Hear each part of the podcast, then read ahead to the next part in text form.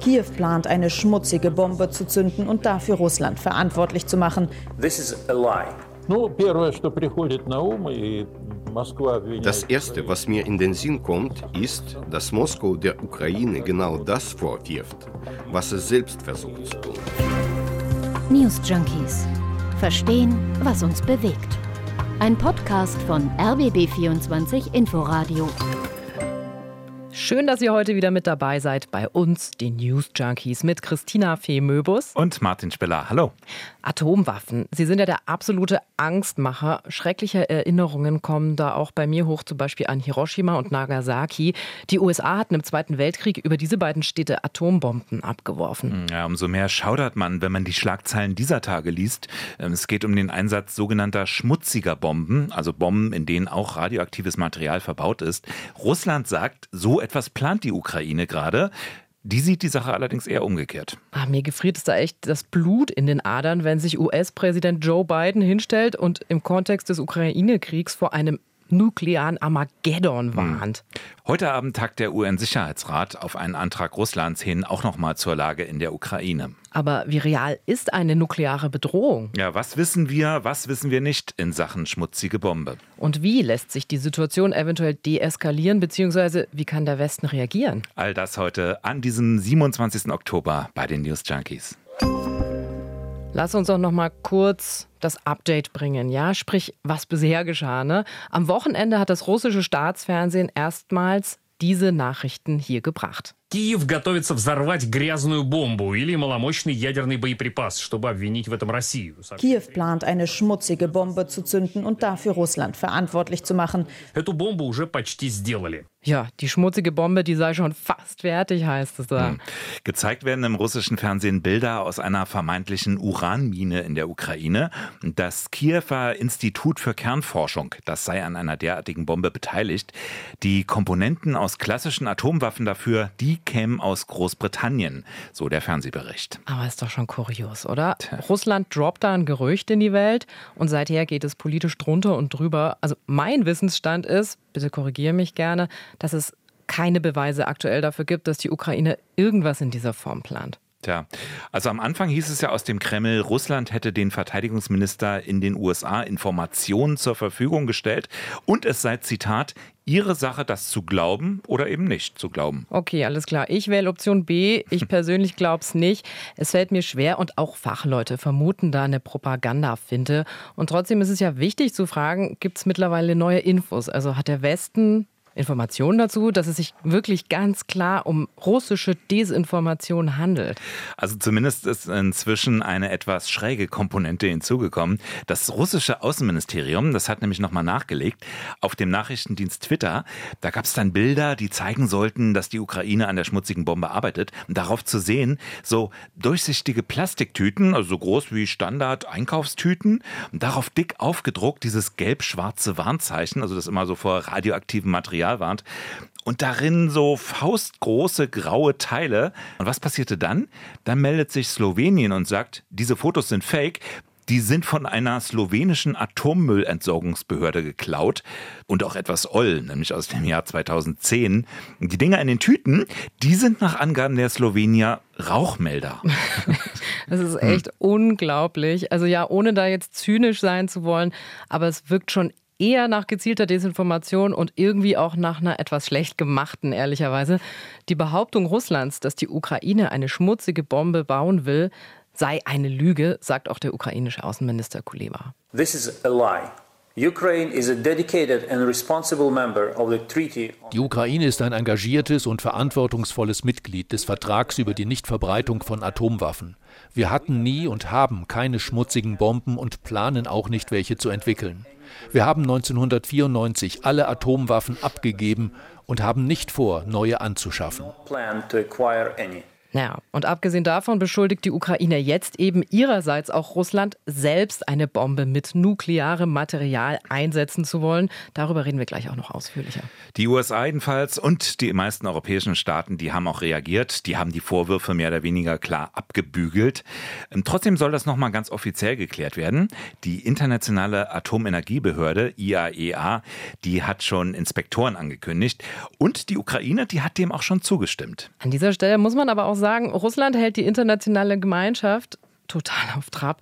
Das könnte ein Stück weit auch Zermürbungstaktik sein, oder? Ja, also Russland macht da gerade sehr viel Wirbel. Äh, am Dienstag erst hatte Russland eine Sicherheitsratssitzung hinter verschlossenen Türen anberaumt, bei der es auch um das Thema ging. Und für heute wiederum hat Russland gefordert, dass sich der Sicherheitsrat mit dem Vorwurf befasst, wonach es in der Ukraine geheime Biowaffenlabore der USA gebe. Ein bisschen wie im Kindergarten, ne? Die Strategie, mit dem Finger auf andere zu zeigen, ist jetzt auch nicht so neu, ne? Im Übrigen nicht nur bei Russland. Ich denke da zum Beispiel an den Irakkrieg. Damals haben die US-Amerikaner auch ihren Angriff auf das Land damit gerechtfertigt, dass es angeblich Hinweise auf Massenvernichtungswaffen im Irak gebe. Und das wurde später als Fake, mindestens aber als Irrtum aufgedeckt. Mhm, aber mal gespannt, wann diese Fakes bei Facebook auftauchen demnächst. Ja. Ich finde, jetzt ist auch ein ganz guter Anlass, um kurz nochmal über die möglichen Beweggründe Putins zu sprechen. Also warum überhaupt wird diese schmutzige Bombe jetzt ins Spiel gebracht? Militär- und Sicherheitsexpertinnen zeichnen da teils ein recht düsteres Bild. So zum Beispiel auch Juri Fjodorow. Da gibt er ein Interview bei dem YouTube-Format Breakfast Joe. Das Erste, was mir in den Sinn kommt, ist, dass Moskau der Ukraine genau das vorwirft, was es selbst versucht zu tun, seinen Angriff sozusagen vorwegzunehmen. Russland wird seine Handlungen dann damit erklären, dass wir eine Art Präventivschlag durchgeführt haben, um die Menschheit vor den schrecklichen Faschisten zu retten. Wenn er tatsächlich recht hat, na dann Prost Mahlzeit. Das erklärt aber wiederum auch, warum die internationale Gemeinschaft so aufgeregt ist, obwohl es sich nach jetzigem Kenntnisstand um eine Finte handelt. Einen wichtigen Aspekt hat allerdings Annette Kamera eingebracht, ist die Korrespondentin für die Region. Und und die hatte im RBB24 Inforadio gesagt, dass es sehr wohl Menschen gibt, die Putin da vertrauen. Da kann die Argumentation noch so verkorkst sein. Und da werden wir natürlich stutzig. Die eigene Bevölkerung würde das schlucken, denn so Fjodorow, die würden äh, tatsächlich alles glauben, was man ihnen vorlegen würde, selbst so eine verkorkste Argumentation. Und da wären wir natürlich beim wichtigen Punkt. Putin muss ja nicht nur nach außen, sondern auch nach innen seinen Krieg verteidigen. Ja, ganz genau. Der Krieg ist teuer, er kostet Menschenleben, mhm. er dauert viel länger als gedacht. All das führt ja auch bei einigen Russinnen und Russen zu Frustration, auch wenn sie vielleicht ursprünglich den Krieg gegen die Ukraine befürwortet haben. Bevor wir jetzt noch ausführlicher auf die reale nukleare Bedrohung eingehen, finde ich, sollten wir noch mal kurz erklären, was ist denn genau eine schmutzige Bombe? Also wie wirkt sie? Was bedeutet das? Ja, das stimmt. Also die schmutzige Bombe hat radioaktives Material eingearbeitet, aber ganz, ganz wichtig, sie ist nicht mit einer Atombombe zu vergleichen. Also da geht es jetzt nicht um eine riesige Kernwaffenexplosion, wie damals bei Hiroshima zum Beispiel, bei der heftige Druckwellen entstanden sind und Staub und Asche in so einer hm überdimensionalen Pilzwolke in die Luft steigen. Also ganz einfach gesagt, das, eine schmutzige Bombe ist eine normale Bombe und da wird dann einfach radioaktives Material mit befestigt. Das äh, könnte beispielsweise Atommüll aus Atomkraftwerken sein, aber auch Rückstände aus Medizin, aus Technik. Und die Umgebung, die wird dann in einem gewissen Radius um den Einschlagort radioaktiv verschmutzt. Und das führt letztlich dazu, dass das Gebiet dann gesundheitsschädlich sein kann und zum anderen auch unbetretbar wird. Die Gefahr, die wabert dann buchstäblich ja in der Luft. Du kannst es nicht sehen, du kannst es nicht riechen, ob da mhm. jetzt noch radioaktives Material da ist oder nicht. Ne? Ist ja vergleichbar mit den Regionen um die Atomkraftwerke von Tschernobyl oder Fukushima. Die sind ja bis heute Sperrgebiete. Allerdings kam eine derartige Bombe noch nie zum Einsatz, oder? Nee, genau. Terroristen haben sich die schon mal zunutze gemacht. Also 1996 hatten tschetschenische Rebellen einen radioaktiv verseuchten Sprengsatz in einem Moskauer Park deponiert. Die wurde aber gefunden und entschärft. Und zwei Jahre später war dann in Tschetschenien selbst wieder so ein radioaktiver Sprengsatz, dieses Mal an einer Eisenbahnlinie deponiert worden. Und äh, der wurde auch rechtzeitig entdeckt und entschärft. Also das Prinzip, das zieht sich ja durch den gesamten Krieg jetzt. Also es wird eine vermeintliche Bedrohung für Russland beschrieben, unterstützt durch die eine oder die andere Inszenierung. Und mag die auch noch so plump daherkommen, das ist dann der Vorwand für einen Angriff, weil Russland muss sich ja jetzt verteidigen, Teil der Doktrin. Genau. Bisher ist dieser Angriff ja auch regelmäßig erfolgt. Also das war ja dann damals auch die Begründung für den Kriegsbeginn. Da sitzen also Nazis in Kiew, die bedrohen Russland. Russland muss etwas tun. Ja, und das verstärkt natürlich die Angst. Also Russland könnte auch dieses Mal einen Angriff folgen lassen, vermeintlich aus Selbstschutz und dann vielleicht sogar mit richtigen Atomwaffen. Was auffällt, sind ja die Warnungen aus den USA. Also hat man das Gefühl, es ist ein bisschen wie zu Beginn des Krieges. Also wir erinnern uns, Anfang des Jahres, da hatte Joe Biden immer wieder vor dem bevorstehenden Angriff gewarnt. Viele haben gesagt, ach, wird schon nicht, das sind Drohungen, ist alles übertrieben. Und Russland hat natürlich gesagt, alles kompletter Quatsch. Nur, dann kam der Angriff. Ja, so ist es. Und dieses Mal klingt das ja teilweise richtig dramatisch. Vor wenigen Wochen erst die Warnung vor einem Armageddon. Seit der Kuba-Krise 1962 sei die Gefahr eines Armageddons, also des Weltuntergangs, nicht mehr so groß gewesen wie jetzt. Putin scherze nicht, wenn er über einen möglichen Einsatz von Nuklearwaffen spricht. Ja, das wurde auch viel kritisiert als Panikmache oder so. Aber Politikwissenschaftler Ian Bremmer zum Beispiel, der verteidigte Bidens Warnung auf CNN, auch wenn er selbst nicht an einen dritten Weltkrieg glaube. Auf der einen Seite bleibt es sehr unwahrscheinlich, dass Putin tatsächlich Atomwaffen einsetzt. Auf der anderen Seite war die Restgefahr, dass es doch zu einem solchen Einsatz kommt, seit der Kuba-Krise von 1962 nicht mehr so groß. Das würde jeder, der sich ernsthaft mit dem jetzigen Konflikt beschäftigt, sagen, so Bremer. Ja, und erst vor wenigen Tagen hat Joe Biden seine Warnung wiederholt.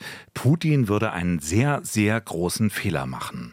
Russia would be making an incredibly serious mistake if we're to use a tactical nuclear weapon. Und dass die Gefahr real ist, das erkennt man auch daran, dass nicht etwa zurückgedroht wird, sondern dass einfach deeskaliert wird weiter. Die USA verurteilen zwar das Säbelrasseln, haben aber sogar eigene Raketentests verschoben.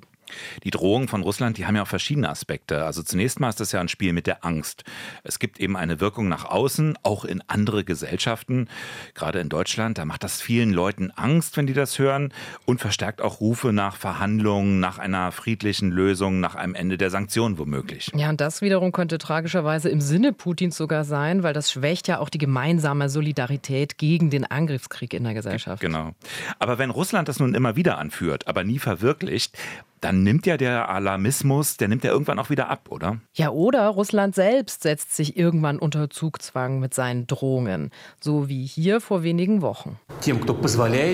Diejenigen, die sich solche Aussagen zu Russland erlauben, möchte ich daran erinnern, dass unser Land auch über verschiedene Zerstörungsmittel verfügt, die in einigen Komponenten moderner sind als die der NATO-Staaten. Und wenn die territoriale Integrität unseres Landes bedroht ist, werden wir zum Schutz Russlands und unseres Volkes sicherlich alle uns zur Verfügung stehenden Mittel einsetzen. Das ist kein Bluff. Das hat Putin gesagt, aber kann er dahinter auch wieder zurück? Also wenn er immer wieder sein Atomwaffenarsenal ins Spiel bringt, mhm. meist ja nicht offen, aber so verdeckt. Da ist dann die Rede von allen Mitteln oder sowas, von nie dagewesenen Konsequenzen. Ja, wohl so. wissend, dass jeder auch weiß, was Russland für Mittel hat. Ne? Außenminister Lavrov, der allerdings sprach auch schon mal direkt vom Dritten Weltkrieg. Also bringt sich Russland im Wiederholungsfall in eine Sackgasse, wird eine nukleare Waffe irgendwann dann wirklich mal zwingend? Vielleicht auch einer der Gründe, warum US-Präsident Biden alleine diese ganzen Drohungen völlig unverantwortlich findet. Ich denke nicht, dass er es tun wird, aber es ist unverantwortlich von ihm, dass er überhaupt davon redet, so Biden. Die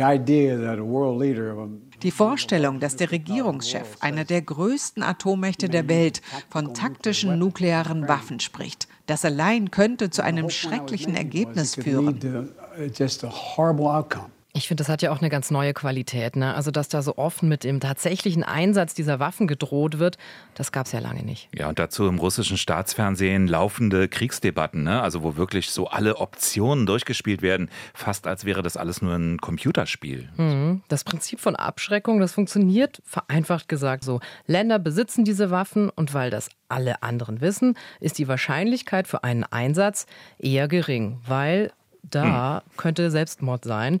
Ist nur die Frage, ob das noch funktioniert, wenn ein begrenzter Einsatz realistischer wird, auch und gerade durch taktische Atomwaffen. Genau, jetzt haben wir die Rede von taktischen Atomwaffen, auch eben gerade bei Joe Biden. Also müssen wir vielleicht nochmal aufdröseln. Bei den Langstreckenraketen, bei den strategischen Waffen also, da ist es so, da gilt der tatsächliche Einsatz als praktisch ausgeschlossen. Eben wie du sagst, also die Idee, ein Angriff Russlands auf die USA, jetzt, jetzt mal ganz platt gesagt, hätte eben das Armageddon ausgelöst. Mhm. So unvorstellbar, dass man da gar nicht erst drüber nachdenkt. So, jetzt ist aber die Rede von taktischen Waffen mit kurzer Reichweite, mit geringerer Sprengkraft, aber mit höherer Zielgenauigkeit. Und da sagen manche, ein Einsatz könnte das wahrscheinlicher machen, einen Krieg einfach begrenzen. Ja, ganz genau. Und das ist das, wovor im Westen einige warnen. Eine solche Waffe könnte Putin in der Ukraine einsetzen, ja, zum Beispiel um ein Nachschublager oder sowas anzugreifen. Mhm. Und darüber haben wir im RBB 24 Inforadio vor einiger Zeit auch mit dem österreichischen Politikwissenschaftler Gerhard Mangott gesprochen. Ich glaube nicht, dass derzeit ein Einsatz sogenannter taktischer nuklearer Waffen, also nuklearer Sprengköpfe mit geringer Sprengwirkung, wahrscheinlich ist, aber er wird wahrscheinlicher, wenn sich die Kriegslage zu Ungunsten Russlands entwickeln wird. Ein anderes Szenario, das immer wieder beschrieben wird, Russland könne ja auch einfach eine Nuklearwaffe über der Ostsee oder dem Schwarzen Meer zünden, also quasi zu Demonstrationszwecken und um Panik im Westen auszulösen. Atomwaffen ergeben militärisch ja eh keinen Sinn. Es sind einfach politische Waffen. Ja, und dann würde der Westen dann ebenfalls Atomwaffen einsetzen? Wohl doch eher nicht. Natürlich tut Joe Biden gerade alles, Russland davor zu warnen. Das hätte schlimme Folgen und wahrscheinlich würde der Westen auch irgendwie reagieren müssen, vielleicht auch militärisch sogar, aber wohl eher nicht mit Atomwaffen. Das sagt natürlich niemand so deutlich. Wobei doch, doch, Macron hat es gerade sehr deutlich gesagt. Ich weiß nicht, ob du das kennst. Ähm, es war sicherlich nicht sein cleverster Moment. Da hat er nämlich Folgendes gesagt. Unsere Doktrin beruht auf dem, was wir die Grundinteressen der Nation nennen. Und die sind sehr klar definiert. Und die wären nicht betroffen, wenn es einen nuklearen Raketenangriff in der Ukraine oder der Region gäbe. Also mit anderen Worten, russischer Atomschlag in der Ukraine, der würde keine nukleare Vergeltung seitens Frankreich auslösen. Puh, aber er hat wohl recht. Also ich meine, nicht nur in Bezug auf Frankreich, einen weltweiten Atomkrieg würde der Westen auch beim Einsetzen einer taktischen Atomwaffe eher nicht riskieren. Und das mhm. weiß natürlich auch Putin. Und da funktioniert das mit der Abschreckung dann ehrlicherweise auch nicht mehr. Ja, und der Putin weiß natürlich auch, dass der Westen die Ukraine auch nicht in die NATO aufnimmt, solange eben dieses Szenario besteht. Also diese Drohung, die wirkt auch in diese Richtung, denn dann müsste die NATO ja wirklich zurückschlagen. Verteidigungsfall. Bündnis. Hm, okay, stimmt, ja. Obwohl es ja Stimmen gab zu Anfang des Krieges, die Ukraine genau deshalb in die NATO mhm. aufzunehmen. Allerdings könnte das aus dem gleichen Grund auch auf die EU zielen, denn was viele ja nicht wissen, im Lissabonner Vertrag, da gibt es auch eine Beistandspflicht. Die ist nicht so umfassend wie die der NATO, weil Beistand, was heißt das schon ganz konkret? Das kann auch sowas wie ein Protestfax an Russland oder so sein, theoretisch. Mhm. Aber das macht eben auch einen EU-Beitritt eventuell schwieriger für die ja, Ukraine. Und das wird sich die EU auch deshalb genau überlegen. Was wäre, wenn? Das ist natürlich viel, viel, viel, viel Theorie. Niemand weiß wirklich, was passiert, wenn einmal eine Atombombe gezündet wird. Es gibt dafür ja kein Skript oder Drehbuch. Ist das wirklich zu kontrollieren? Kann das wirklich begrenzt bleiben? Das ist mehr als fraglich. Mal abgesehen davon, die Katastrophe, die Zahl der Opfer, die wäre immer noch schrecklich genug, begrenzt oder nicht. Und allein auf Abschreckung zu vertrauen, hilft ja auch irgendwie nichts, wenn sich die andere Seite nicht rational verhält. Wie weit Putin wann bereit ist zu gehen, das hm. weiß einfach niemand. Joe Biden zumindest hält Putin für rational, hat er neulich gesagt. Das zumindest lässt vielleicht ein bisschen hoffen. Es ist und bleibt ein schwieriges Thema, bei dem man eigentlich nur hoffen kann. Und zwar auch darauf, dass irgendwann die Abrüstungsbemühungen wieder an Fahrt kommen. Man war doch irgendwie schon mal weiter. Was ist, was ist eure Meinung dazu? Was habt ihr für Gedanken? Schreibt es uns gerne über newsjunkies.rbb24inforadio.de. Wir sind am Ende dieser Sendung nämlich angekommen. Aber wir sind morgen wieder für euch da, wünschen euch noch einen schönen Restabend und bis dann. Tschüssi. Tschüss. News Junkies. Verstehen, was uns bewegt. Ein Podcast von RBB24 Inforadio. Wir lieben das Warum.